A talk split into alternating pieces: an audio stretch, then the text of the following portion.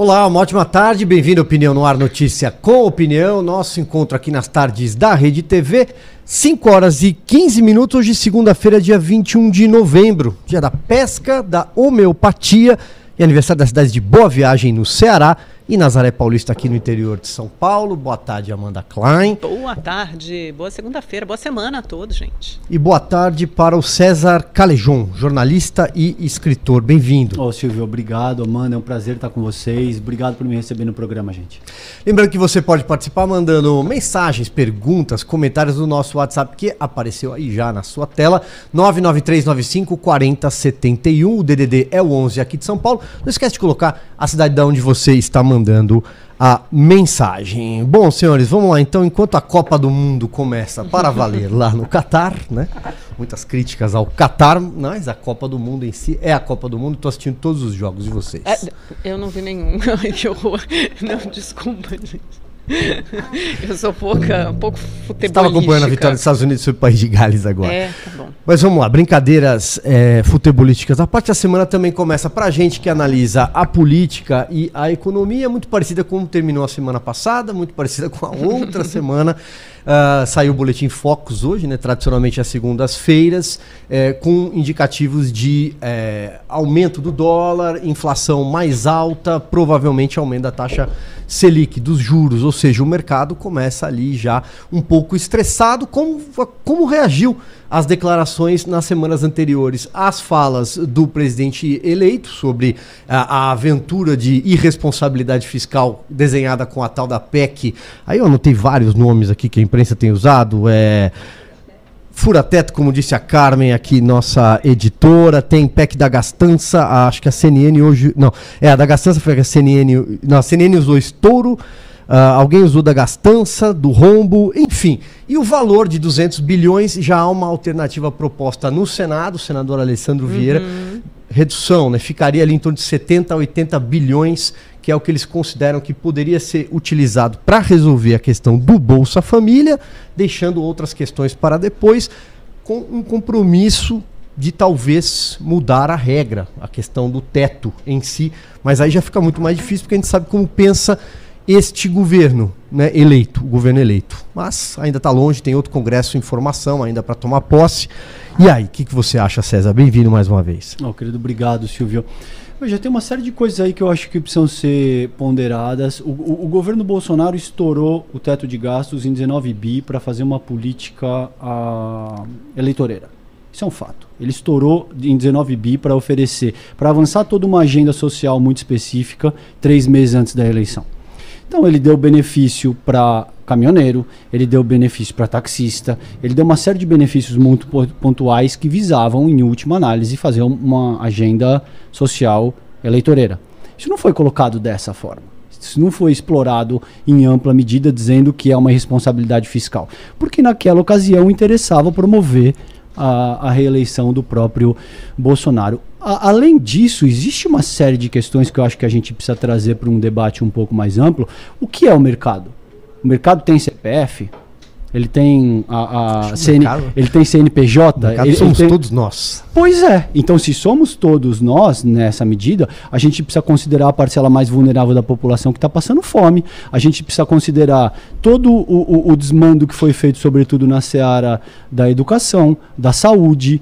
Uh, faz uh, quatro anos que a classe trabalhadora não tem aumento real do salário mínimo. Se o mercado somos todos nós, evidentemente essas pessoas precisam ser priorizadas. Agora, o fato aqui é que o mercado não somos todos nós.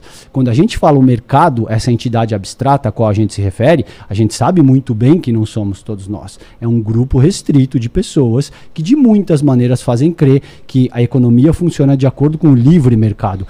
Tem absolutamente nada de livre nisso. Então, para muito além do funcionamento do livre mercado, o que a, a, a essa falácia do, do, da responsabilidade fiscal como principal âncora da, da economia nacional. Mas você, desculpa te interromper, você é contra a austeridade fiscal? Eu não, sou, eu não sou contra, eu sou contra a, a, comparação falaciosa de que o Estado funciona como uma família. Então que você não pode gastar mais do que você ganha. Porque com frequência, para convencer o senso comum, a pessoa que não estuda categorias científicas de economia política, é essa comparação que é feita. Você precisa manter a, a, âncora fiscal, você precisa ter um teto de gastos, porque você não pode gastar mais do que você ganha. Isso é senso comum, Silvio. Todo mundo avança essa, essa perspectiva, tentando te dizer que, bom, veja, o Estado funciona como a tua família, se você gastar mais do que você ganha, você fica deficitário. Esse não é o caso. Existem a, a, a, estudos científicos que te demonstram isso em ampla medida, e é, esse é um jogo que interessa para uma parcela minoritária da população, mas que domina uma série de coisas, sobretudo processos de comunicação, sobretudo a, meios fundamentais de, de, produção. Então, tudo isso tem que ser explorado com um pouco de, de, de seriedade, a meu ver. A questão fundamental aqui é essa. É, vamos girar, Amanda, depois eu volto no, no é ponto que tem, então. tem, algumas, tem alguns pontos que não, não, não ficaram claros aqui. É, mas pensei que é não algum... consegui entender, talvez, mas vamos lá, vamos girando e a gente volta neles. Eu, né? pensei, eu pensei que fosse o comunismo chegando, por isso o mercado estressou, mas não. É, eu, eu acho, eu, eu queria dar, na verdade, um passo atrás, César, para colocar a, a discussão na medida em que você a faz nos seus três livros. Você é autor de três hum. livros que se aprofundam, tentam esmiuçar e detalhar o bolsonarismo, a ascensão do, do bolsonarismo, desse movimento populista, do reacionarismo, da extrema-direita no Brasil. Eu queria que você falasse um pouco disso, até antes de entrar na pauta econômica, dar esse passo atrás, falar um pouco disso, e o que você imagina que vai ser o bolsonarismo no pós-eleição, porque o pós-eleição já aconteceu, por mais que eles queiram negar a realidade, insistir é, nessa anedota, nessa justificativa, essa falácia de fraude nas urnas, que não houve, uhum. eles vão continuar insistindo, uhum. vão continuar insistindo, a gente pode falar sobre esses movimentos também, essas manifestações, mas o que você imagina do bolsonarismo, como ele vai sobreviver nos próximos anos? Obrigado, Amanda. Eu acho que é uma ótima reflexão, eu posso depois responder ao, que o Silvio achar que não ficou é, eventualmente claro na minha fala anterior.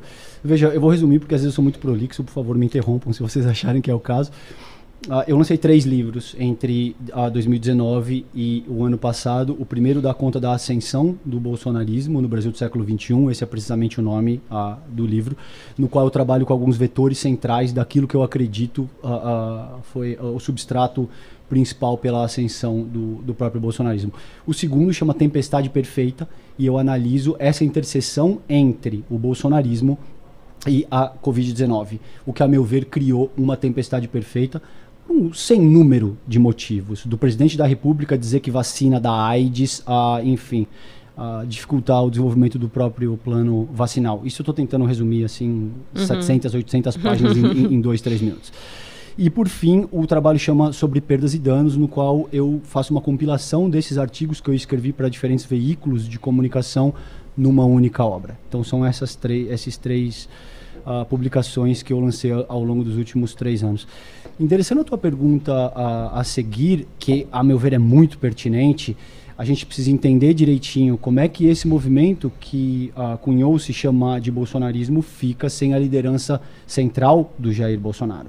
Porque é um movimento extremamente autoritário que, como você pode ver, não aceita a derrota, não aceita a soberania do voto popular, alegando que houve fraude, alegando que a gente muito provavelmente vai ver aí amanhã Valdemar Costa Neto apresentando uh, um pseudo documento que seria capaz, segundo eles, uh, provar que houve irregularidades em, em urnas que uh, interessa, uh, segue o interesse do partido, porque eles não estão questionando a eleição, por exemplo, do Tarcísio de Freitas em São Paulo. Nem dos tão... 99 deputados ah, do PL, né? Isso não interessa questionar. Exatamente. É muito parecido com o que aconteceu nos Estados Unidos, é até pouco hum. criativo, é uma cópia exatamente, exatamente do Capitólio, do, de todo o discurso de fraude eleitoral que o Trump fez há dois anos. Exatamente, querida. Por que, que eu venho te dizendo que um truque ele funciona melhor quando ele é feito com ineditismo? O, o, Bolsonaro vinha dizendo que ele faria isso. Ele vinha dizendo: eu não vou aceitar qualquer outro resultado que não seja a minha própria vitória. Na medida que você a, a, canta a pedra com tamanha antecedência, é óbvio que a tua narrativa fica debilitada. O Trump fez isso, gerou em mortes na invasão do Capitólio que a gente viu no dia 6 de janeiro. A gente está vendo esse processo se agudizar no Brasil, tem uma série de coisas acontecendo que podem, já estão resultando em violência uh, efetiva, em ataques, uh, no cerceamento do, uh, do, direito de ir e vir, enfim, uma série de coisas que são complicadíssimas e resultam da, da incapacidade do, do, do, bolsonarismo em jogar o jogo democrático, em aceitar que uma hora você perde, outra hora você ganha. Veja a diferença, por exemplo, para me ater a fatos materiais, e não, porque você é de esquerda. Sim, eu sou de esquerda, eu nunca escondi isso de absolutamente ninguém. Agora, é, para me ater a fatos materiais, por exemplo, o Haddad disputou a eleição com o Tarcísio de Freitas em São Paulo. Ele perdeu. Qual foi a primeira reação, Amanda, do Haddad? Ligar para o Tarcísio e parabenizá-lo. Entende? Parabenizou, reconheceu a derrota, disse: Eu vou me pôr na oposição de forma a contribuir criticamente. Você não viu ele, ele contestando o resultado da urna, contestando que tais e tais urnas são, não estariam aptas a, a, a conduzir o processo republicano e democrático brasileiro. Enfim, tudo isso tem uma série de coisas que, que ainda precisam ser avaliadas, mas nos próximos quatro anos me parece muito pertinente que a, a, ou o Bolsonaro vai assumir uma postura mais legítima frente ao próprio jogo democrático, ou, a meu ver, ele tende a ser substituído por uma outra figura à, à direita no espectro político ideológico trazer de novo aqui então para a questão da, da economia, uhum. porque penso eu que é um tema é, interessante, né? Tanto para para quem está acompanhando a gente, o nosso, o nosso podcast, né? Porque mexe no bolso de todo mundo, tentar claro. entender um pouco, é, apesar dessa, dessa tua visão sobre mercado e quem é o mercado e tal. São, enfim, acho que a gente tem posições é, não só políticas, como também é, visões de economia muito, muito distintas. Mas o que eu queria entender é. Uh, quando eu perguntei para você, você é a favor da, da, Você é contra, então, a austeridade fiscal? Aí você trouxe aquela analogia em relação à família de uma casa, se você gasta mais, se você, né, se você gasta mais do que você ganha. Vamos lá, querido. É, eu queria entender é, é, qual é o modelo econômico, então, para para suportar uma gastança mesmo, você gastar mais do que o país tem, além do inchaço da máquina já previsto. Nós temos aí a possibilidade de criação de mais ministérios, isso já anunciado. É, qual, qual que é o, o, modelo, né? Você falou que eu sou de esquerda, mas eu não, eu não confesso que não conheço seus livros. Não sei se você trata desse ponto na, na tua obra. Eu queria entender mais ou menos. É, é, me parece estar tá, essa, uma visão que talvez estaria até à esquerda, tua visão é, é, do que foi o Lula 1, por exemplo. Né? Como, como foi a administração Palocci? Não, não. Obrigado, Silvio, por me dar a oportunidade de esclarecer. Não, a questão fundamentalmente aqui não é onde eu estou no espectro político ideológico, é que existe uma materialidade. Durante o governo Lula, o, o, o, PIB brasileiro cresceu em média por ano 4,1%. Sabe quanto é que cresceu agora no governo Bolsonaro? 1,1%. Ah, mas houve crise, houve. É, exatamente. Assim, sabe qual é o problema, Silvio? Via de regra, o que quer que aconteça no governo Bolsonaro é automaticamente desculpado sob qualquer premissa. Então você vai te dizer, ah, teve, teve crise na Ucrânia, teve. Uh, pandemia. Sim, antes da pandemia, muito antes da pandemia sob a falácia de ter que implementar reformas estruturais, sobretudo na previdência, sobretudo trabalhistas, precarização do trabalho, entende? Quando você diz todos somos o mercado, pergunta para a pessoa que trabalha como motoboy ou, ou dirigindo o Uber se a precarização, por exemplo, que ele viveu em virtude da. O governo Bolsonaro é um governo que a gente teve a transição com Michel Temer, que começou a arrumar a casa depois do que a Dilma fez no não país, não? Começou a arrumar a casa, Silvio. É, não? não, evidentemente não. Mas o governo começou Dilma a arrumar, começou não, a arrumar. não teve um, uma grave crise econômica no governo Dilma? Recessão, Ev evidentemente teve, houve erros. Houve impeachment. Sim, sim, isso aí é um outro aspecto que a gente, enfim, já está mudando o assunto, mas tudo bem. Não, é houve, houve crises, Bolsonaro... houve crises, houve seguramente um problema no, no, no, no, governo Dilma, sobretudo por conta de desoneração, uma série de coisas que a gente precisaria de outro programa inteiro para discutir. Não, fica sobre, à vontade. Sobretudo, é, sobretudo, espaço é teu. Eu às vezes só, eu não tô, nem gosto de interromper, é justamente para tentar colocar em perspectiva, né? Porque eu acho que a gente tem que lembrar que o presidente Bolsonaro assumiu o país ali depois do período de transição do Temer Afinal de contas, a ex-presidente Dilma sofreu o processo de impeachment. E naquele momento a economia estava em frangalhos. Isso eu já ouvi até de muita gente do próprio PT. Né? Tanto que o próprio Guido Mantega não é, ou o Arno Agostinho, são figuras que o PT quer talvez tão próximo agora. Né? Não, veja, já que você quer é, é, levar por esse tema.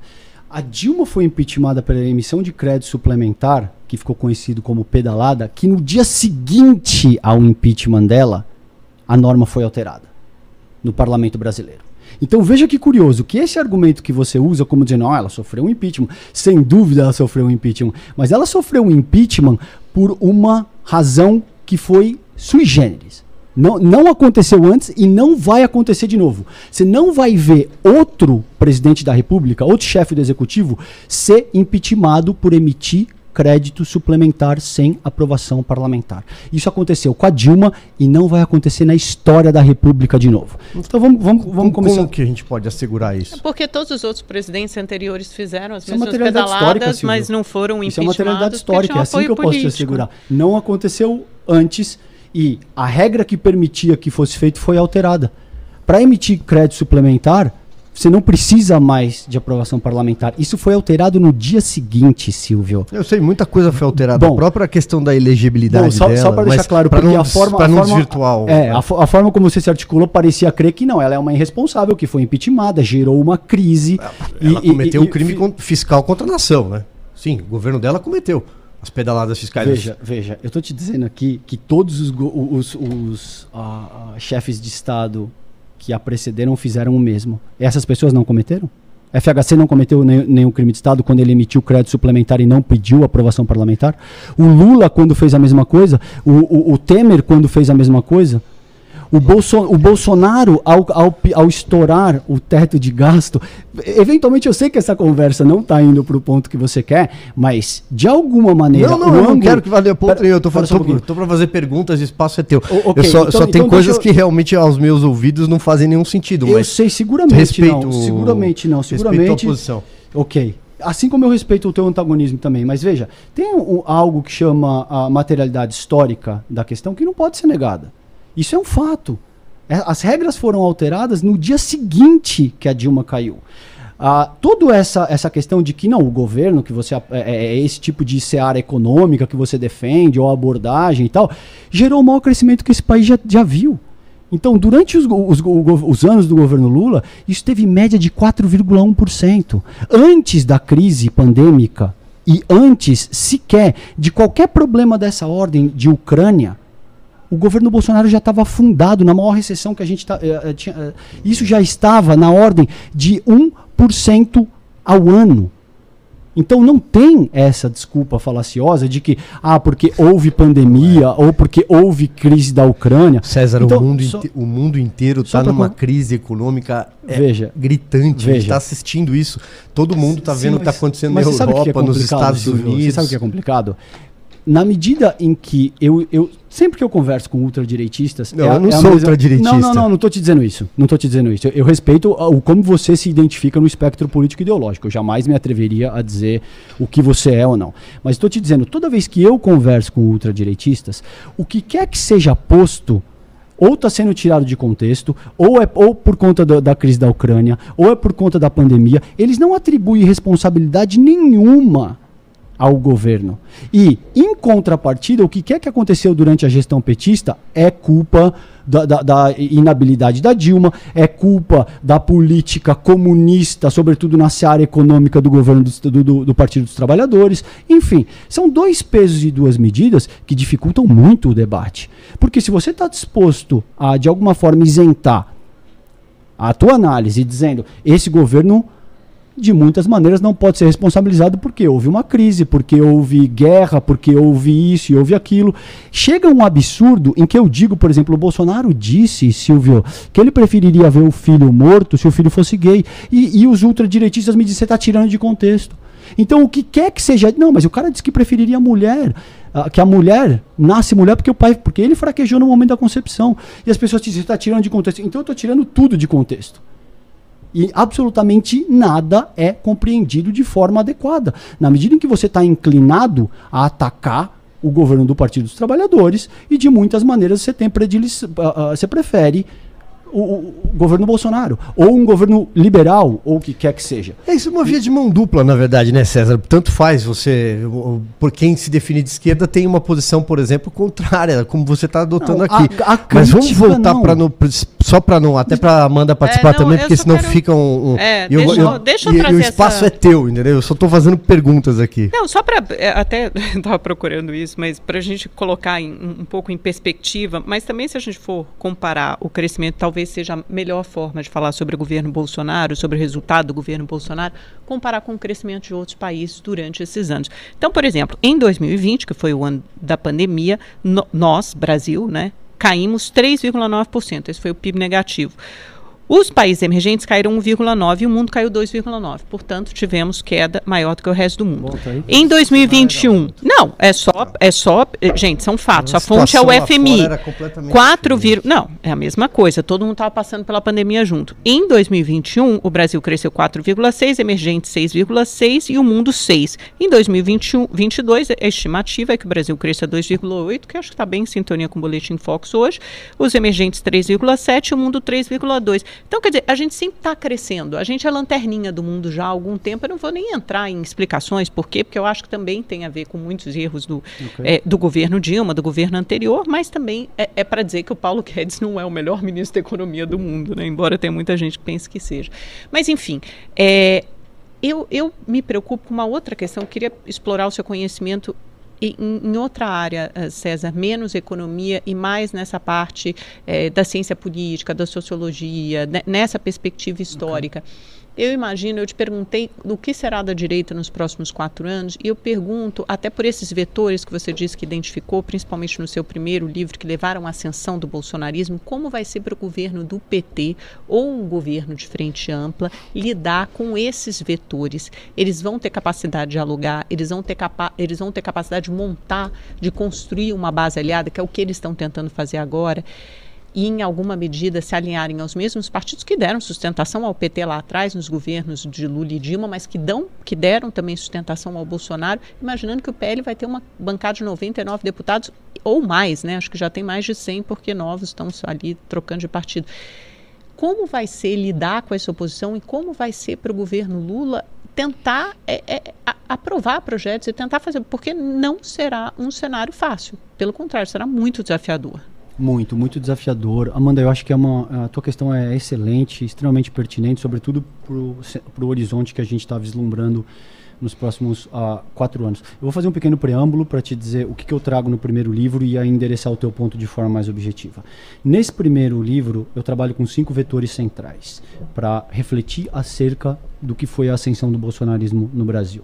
Primeiro é o antipetismo, que foi estimulado com voracidade ímpar pelos principais veículos de comunicação que estavam uníssonos no sentido de criminalizar o PT, criminalizar o Lula, destituir a Dilma, tornar o Lula inelegível. Tudo isso foi efetivamente feito. E ah, incutiu no nosso tecido social uma dimensão muito forte do antipetismo, que, a meu ver, é uma expressão contemporânea do anticomunismo. Isso não começou agora. Isso vem sendo trabalhado no imaginário coletivo uh, ocidental, nem só nacional, uh, por 100 anos. Você teve o Estado Novo em, 37, em 1937, o Plano Cohen foi uma narrativa que avançava isso. Uhum. Você teve em 47, por exemplo, a doutrina Truman, com Henry Truman nos Estados Unidos, era exatamente orientar toda a produção artística, cultural e tal americana para esse propósito de criminalizar uh, o comunismo. Então, o antipetismo é a expressão contemporânea desse uh, movimento anticomunista. Isso significa que o, o, PT não cometeu erros? Isso significa que não havia corrupção? Não, não significa nada disso. E não significa também que o PT seja comunista, né? Eu acho que precisa ficar claro. Exato. evidentemente. O mercado cresceu muito durante os anos do Lula. Exatamente. Agora, a gente sabe que sendo, se a gente vai a, a estamos engajados num debate legítimo, a gente sabe que a corrupção é endêmica e está presente no jogo político em, em, fundamentalmente todas as democracias liberais. Isso não é, não é uma, uma exclusividade nem do Partido dos Trabalhadores e nem do Brasil em ampla medida. Se a gente quer ter uma discussão séria que, uhum. que transcenda a mera narrativa política para ganhar mentes e corações. Isso é um, um debate uh, uh, sociopolítico sério, a gente sabe que isso é fato. Em segundo, tem o que eu chamo de elitismo histórico e cultural, que é essa força sociopolítica que organiza, é, enfim, senão eu vou me estender muito, mas que organiza os arranjos sociais com base em, em parâmetros que vêm sendo trabalhados ao longo dos últimos 500 anos. Quem tem que mandar no, no, mundo são homens, heterossexuais, brancos e via de regra com ascendência. E o bolsonarismo resgata ah, isso, né? Com muita força. Uhum. Não por acaso ele se articula abertamente dessa maneira. Não por acaso ele usa arroba para falar de quilombolas, não por acaso ele diz isso tudo que eu já te disse considerando mulher a ser fruto de fraquejada, gay estaria melhor morto em acidente de carro, enfim, elitismo histórico cultural. O terceiro é o dogma religioso, sobretudo nessa ocasião, considerando a aderência da, das igrejas neopentecostais ao bolsonarismo. Eu estou criticando alguma religião em absoluto. Eu estou criticando o dogma religioso no cerne da organização da vida sociopolítica do país. Isso, para mim, é extremamente deletério. Em quarto lugar, e penúltimo para encerrar minha fala, tem a, a questão do antissistema. Por quê? Na tentativa de acertar o Partido dos Trabalhadores, o Lula e a Dilma, o que efetivamente foi feito, a direita liberal acertou muito mais acertou a política institucional de forma mais ampla. Isso gerou um descrédito. Isso gerou essa sensação de antissistema que você vê se manifestar quando os teus amigos dizem eu não gosto de política, uh, os políticos são todos safados, eu não, eu não me envolvo com política, essa a sensação As de As urnas são fraudulentas, ah. a gente está colhendo os frutos agora do antissistema. Exatamente. Na verdade, é uma corrosão da institucionalidade, institucionalidade eleitoral, política e, e, até dos três poderes, né? Supremo Tribunal Federal, essas organizações, elas, essas entidades, instituições, elas não são alvejadas por acaso. É uma operação coordenada de descredibilização do sistema, automaticamente coloca o Bolsonaro à margem do sistema, embora ele represente o sistema. É, é meio é, exa exatamente. totalmente contraditório, paradoxal, mas é, né? Totalmente, exatamente. De alguma mas... forma funciona na cabeça das pessoas, ah, isso reverbera. Exato, é por isso que é uma delícia interagir com gente inteligente, é exatamente isso que você está colocando. E em quinto lugar, se você tem novas ferramentas e estratégias de comunicação, como WhatsApp, como Facebook, como Instagram, que já existiam antes da eleição de 2018, mas em 18 pela primeira vez ganham ressonância no sentido de uh, serem capazes de resolver o pleito presidencial. Muito bem, com base nisso, e agora para endereçar o teu, o teu ponto de forma mais objetiva, diversas dessas forças arrefeceram. A sensação de antissistema arrefeceu, porque o Bolsonaro caiu no colo do Centrão. Então, pasme, ele se vendia como um outsider que seria capaz de moralizar a cena política nacional. Porque seria um militar reformado, não era alguém que participava do jogo político de uma forma mais incisiva, caiu no colo do Centrão, a ponto de dizer: Eu sou o Centrão. Ele disse efetivamente uhum. isso. Então, você não consegue se vender mais como antissistema. Novas ferramentas e estratégias de comunicação, o tecido social, o organismo social, ele é como o teu organismo, o teu corpo. Então, a partir do momento que você ministra uma substância de forma reiterada, seja qual for a substância, o teu organismo começa a criar resistência a essa substância. O, o organismo social é a mesma coisa. Então, existe um limite para eficácia de notícia falsa, de narrativas reiteradas é, as pessoas começam a desenvolver debates como esse, no qual a gente vai esmiuçar o que quer que seja, estudos, livros, publicações, enfim, sem número de coisas, isso perde eficácia. E por fim, a, a ideologia do antipetismo ainda existe, mas já não é tão forte quanto foi o dia. Sabe o que é muito difícil, Amanda? Isso continua norteando e vai oferecer resistência para o presidente eleito, que é precisamente esse o teu ponto? O elitismo histórico-cultural que é essa construção secular no qual quem tem que mandar no mundo são homens brancos heterossexuais que privilegiam o mercado, via de regra é isso, e, e o dogma religioso, que pela própria natureza não, não permite o debate. Não, não, permite, por exemplo, isso que eu e Silvio fizemos aqui. Eu, eu discordo de você. Evidentemente, ele está me dizendo, eu discordo, e eu estou dizendo, eu discordo dele. Mas existe respeito, mas a gente se ouve. O, com o dogma religioso não tem isso. Acabou o debate. E se você não concorda com aquilo que eu estou dizendo, passar bem e você não é bem-vindo. Você não vai questionar. Eu não, eu não vou citar uma religião de forma específica, mas um líder religioso, que quer que seja, e dizer que não, a tua narrativa tem como premissa usurpar as pessoas que aí estão e tal. Então o dogma religioso é fortíssimo. O que precisa ser muito bem endereçado, a meu ver, são esses pontos que ainda não arrefeceram e que vão oferecer muita resistência e já estão oferecendo. Aí tem uma série de subníveis com esse tipo de coisa. Da, ah, o mercado está assustado, os, os, líderes religiosos estão assustados, eles não querem, eles vão contestar o, o, o, resultado uh, do pleito eleitoral. Então, sem dúvida. Agora, o Lula também é um articulador político de mão cheia. Ele fez isso vocês seguramente lembram o que aconteceu em, quando ele é eleito e assume em 2003. Muita gente dizia: ele não vai conseguir governar, o dólar vai a 10 reais, isso aí vai ser um absurdo, os, os, os americanos não vão aceitar. Enfim, uma série de colocações. O que ele faz em seguida é se articular de uma forma tal que seis, sete anos depois ele estava com 88% de aprovação popular. E ele elege a Dilma.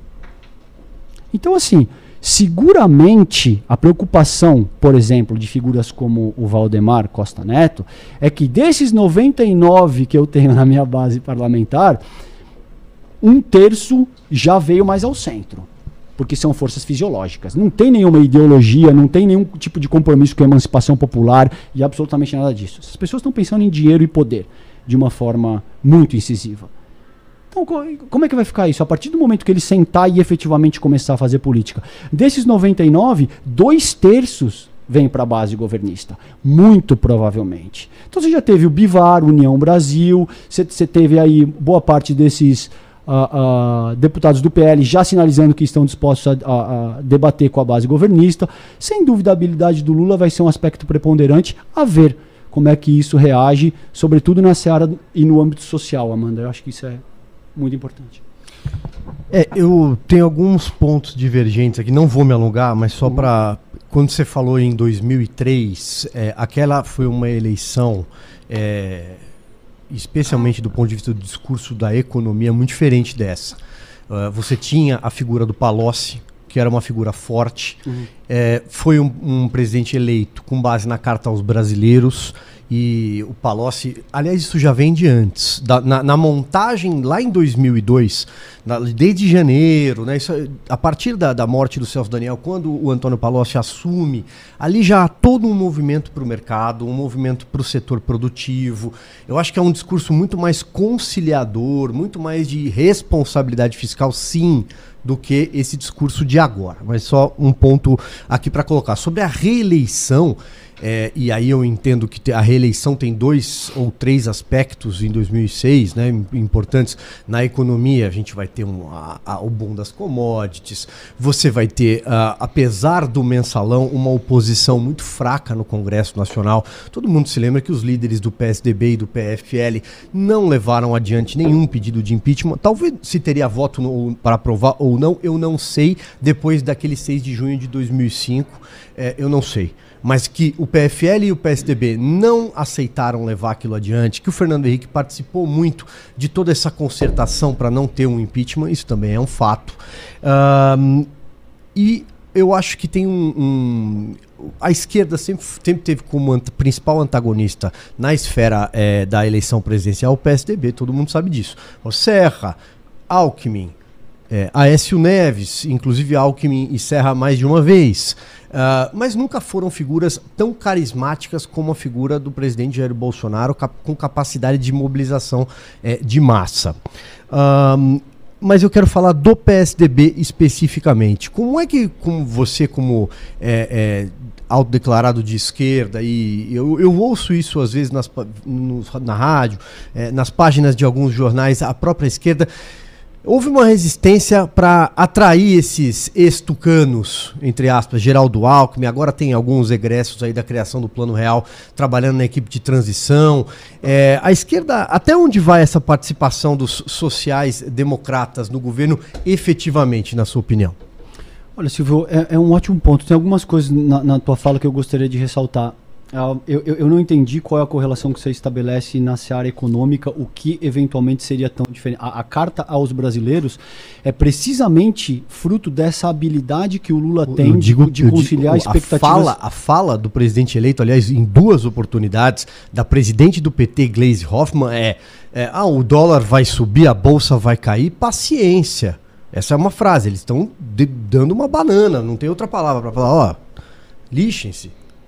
Não, não era. Não você não que... tinha um discurso como esse em 2003, na montagem Mas daquele governo. Mas a gente governo. vê uma movimentação ao centro, como vimos nessa eleição também, quando você forma uma frente ampla, quando você se alia. Daí se a minha pergunta para ele, a até onde vai a participação do PSDB ou de ex-tucano? O Geraldo Alckmin é um ex-tucano, mas todo mundo sabe que tem uma carreira longa no PSDB, assim como outros nomes que ele está levando aí para arrebanhou para sua para sua transição. Até onde vai a participação deles no governo? A, a, a esquerda em si, o PT e os outros é, é, movimentos satélites vão, vão, vão topar isso até que ponto? Sim, já toparam, é isso que eu estou tentando te dizer. Veja, o, o, o, o, Alckmin na vice-presidência já é um sinal muito claro de, de comedimento e de moderação. É óbvio que nesse momento. Você, você usou um termo que o Bolsonaro é extremamente carismático. Isso já denota a tua posição política. Ele não é carismático? Foi o primeiro presidente que não foi reeleito desde que tal mecanismo foi instituído. Mas que tipo isso... de carisma é esse? Opa, calma. Fica calmo. Não tem a ver, numa coisa não tem nada Não, a ver com a outra. calmo, uma coisa não tem nada a ver com a outra. Líderes carismáticos, eles eh, são populares, mas passam por eleições e passam por diversas crises, como ele passou, tá? E leva 58 milhões de votos, ele não é carismático? Silvio, eu respeito a tua posição. Você está advogando em defesa do Bolsonaro. Eu, eu, eu entendo que o isso. Bolsonaro não é uma Ele- figura política carismática. Você está dizendo que ele é. Eu estou te dizendo, utilizando o fato material, que ele é o primeiro presidente da República a não se reeleger. De... Então, é a tua opinião contra um fato material. Se você está disposto a advogar que ele é um líder extremamente Eu acho ele extremamente carismático. Perfeito, isso está posto e eu respeito a tua opinião. Eu acho que você tem direito de fazer isso. Eu, eu, eu não estou dizendo nem que sim e nem que não. Eu estou te dando um dado material que ele é o primeiro presidente, desde que tal mecanismo de reeleição foi instituído, a não se reeleger. Tem várias Então- coisas sobre a eleição que eu não posso comentar, César, mas assim, vamos lá. É, dizer que o presidente Jair Bolsonaro, que teve 58 milhões de votos, que coloca tanta gente na rua, não é um líder carismático, e isso eu não tenho como concordar. Agora, outros pontos aí, eu sou impedido de comentar. veja, o, o- o debate. Bom, se você não pode comentar posso. isso, nem deveria. é, é, você não deveria trazer isso à baila. Porque se você não pode colocar na Não mesa, posso. a gente não tem como efetivamente avaliar. Agora, outra coisa a- a bastante importante aqui é. Eu não estou te dizendo nem que sim e nem que não. Eu estou te dizendo que ele foi a primeira pessoa a não se reeleger efetivamente. E eu entendo porque que isso te causa esse desconforto na medida em que você está advogando em defesa do Bolsonaro. Eu, eu- eu acho que isso é absolutamente ah, pertinente quando, por exemplo, ao fazer a tua fala e estar falando de economia. Mas veja, eu estou advogando, eu se- fiz uma pergunta. Agora, se eu estou advogando em favor do presidente Jair Bolsonaro, tudo bem. Você está advogando em- a favor do ex-presidente Lula, ou presidente Não, eleito Lula. Dá na mesma, né? Não, não, não tem tanta diferença assim, mas vamos lá. Eu estou tentando te responder a pergunta. Veja, na medida em que você diz que ah, o assunto está na seara da economia e você cita o Celso Daniel, veja, Silvio, tem uma questão aqui. Você citou o Celso Daniel, está gravado. Tem, tem uma série de coisas aqui que ou a gente promove um debate efetivo, ou a gente fica utilizando subterfúgios para mandar ah, mensagens tácitas, entende? E isso pode ser feito por ambos os lados. Não estou defendendo o Lula. Evidentemente, eu tenho críticas ao Lula. Agora, me parece que você está um exemplo absolutamente. para mim. De crítica É, ao, ao Lula? Lula, é, porque a gente não, tenho- não, não, não viu assim crítica. Teve um dado momento que você falou. Eu, eu posso te dar uma muito. erros. Eu posso te dar uma. por exemplo, é, o- na minha opinião, o PT carece de autocrítica. Então, me dá um exemplo de erros do PT na tua visão. Não, eu não, Ou- eu, ou eu do não a- Lula. eu não acho que o, que, o, que o PT careça de autocrítica. Eu acho que o jogo da política institucional não é feito você fazendo autocríticas. É, porque Eu até não- aí o Bolsonaro eu- não fez nunca uma. fez a autocrítica. Não, mas de você falou o Nem PT ninguém, cometeu né? erros. E nem ninguém. Ok, você quer um erro que eu, que eu te aponte? Por exemplo, pegar o jatinho com esse empresário agora para ir para a COP27 foi um erro. Eu disse isso publicamente. Sabe qual é a diferença, Silvio? Que via de regra, as pessoas que defendem os partidos à esquerda estão dispostas a fazer um debate legítimo, te dizendo "E- existem erros, esses erros precisam ser endereçados. Enquanto que os apoiadores da ultradireita, sobretudo do Jair Bolsonaro, a despeito de tentar transmitir um aspecto de. Os Peraí, deixa eu- apoiadores, deixa eu só não, terminar mas meu você chamou de discurso. ultradireita os apoiadores do presidente Jair Bolsonaro? Seguramente. Mas ele teve 58 milhões de votos. Veja, você está você tá acreditando os 58 milhões de votos que ele teve, que são muito mais pertinentes. É, eu, eu- eu entendo que você, que você está incomodado com, com a forma como eu estou me articulando e com as coisas que eu estou trazendo. Eu, eu causo esse, esse impacto em muita gente, Silvio. Veja, não, não, não é a primeira vez, eu estou acostumado com isso, não se preocupa. Não, mas fica Veja, tranquilo. Você vai, ser funda- sempre, você vai ser sempre tem uma- tratado com cordialidade aqui, como todo mundo é querido. tratado aqui. Obrigado. Eu prometo, eu prometo te tratar com cordialidade também. Agora, veja, esses 58 milhões de votos são ah, relativos muito mais ao rechaço ao Partido dos Trabalhadores. Porque, de muitas maneiras ao longo dos últimos 10 anos, em 2013, tá? Se você pensar qual foi o teu primeiro smartphone, você vai descobrir que foi algo entre 2010 e 2013. Por aí. O que acontece a partir desse ponto é que essa tecnologia ela é tão disruptiva que ela faz com que as pessoas comecem a questionar a sua não participação efetiva na formulação da vida pública. Tá? O que isso faz no tecido social brasileiro em diferentes partes do mundo? Você teve Primavera Árabe, você teve a, a, a, crise na Ucrânia, você teve junho de 2013 no Brasil. O que isso faz de muitas maneiras é que as pessoas, ao questionarem isso, passam a questionar o próprio modelo de democracia representativa.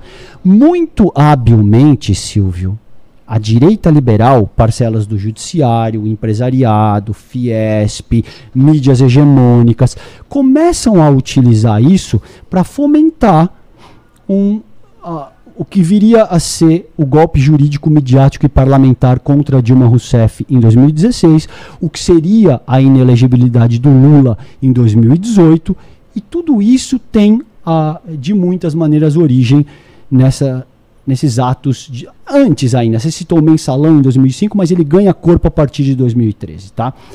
O que você vê agora em 2022, porque o desenvolvimento humano ele é histórico e cultural, é um resquício muito forte desse cenário, no qual, a despeito do Bolsonaro ter conduzido possivelmente a pior administração federal que qualquer presidente dessa república já conduziu, boa parte, boa essa avaliação é minha, Silvio. Não, não, eu tô... Bom, só para concluir. Boa parte da população, das camadas mais empobrecidas, inclusive, ainda está envolta por, pela narrativa de que o Lula é um ladrão, de que o Partido dos Trabalhadores é uma quadrilha, de que eles conduziram o maior escândalo de corrupção da história. Então de, a gente vai ver isso, isso vai estar tá gravado e eu vou te, a, a gente vai conversar no futuro. Você vai ver que desses 58 milhões de votos que você ressalta, o Bolsonaro deve ter algo entre 30 e 35 milhões. Ele deve ter algo aí entre 25 e 30% do eleitorado. Seguramente, você sabe quem são? Homens brancos heterossexuais Mas que acham. 60 mil... O Lula teve 60 milhões. Os 60 milhões são dele e os 58 milhões não são do Bolsonaro. Não, deixa eu só terminar de, conta, de, assim. de me articular que eu vou chegar lá. De muitas maneiras, o Lula também contou com o rechaço do bolsonarismo porque foi um governo muito inepto, muito cretino, muito reacionário e muito deletério para a vida social, em todos os sentidos. Você nunca teve nenhum chefe de Estado, Silvio, eu gosto de você ou não, dizendo que utilizando arrobas para falar de negros. Nunca. Você nunca teve nenhum chefe de Estado dizendo que mulher nasce mulher porque o pai fraqueja no momento da concepção. Nunca. Não importa o quanto você tente defender essa criatura ou, e você tente atacar o Lula, o fato é que o Lula nunca se articulou dessa maneira. Agora, para endereçar a tua questão de uma forma mais pontual, seguramente, seguramente, se não fosse uma figura tão a, asquerosa quanto o Jair Bolsonaro e que, e que disse tantas coisas, tantos impropérios dessa ordem, talvez a votação do Lula tivesse sido menor. Ainda assim, seria capaz para vencer o pleito presidencial, que foi o que efetivamente aconteceu. É, eu, eu, eu, eu não, adjet, não posso, eu nem posso adjetivar é, é, a esquerda ou Lula de, dessa forma, pode ter certeza. E tam, também talvez eu não faria com determinadas palavras. Mas olha, são 17h59, okay. a gente tem um minuto. Não, eu, eu Mas só, um não, só queria mesmo. fazer uma última colocação. Eu concordo com vários pontos que você colocou, César, mas eu acho que, particularmente, a gente nunca vai demorar tanto tempo é, para talvez se ver livre, ter que lidar com todas as consequências que o bolsonarismo, que ainda sobrevive e, e vai sobreviver a essa administração, na oposição, com todas as consequências que isso traz para o país. E a gente está vendo aí, a gente tem quase tem três semanas depois da eleição e você ainda se vê às voltas com manifestações que não tem qualquer justificativa é, factual, técnica, não tem, não tem materialidade nenhuma.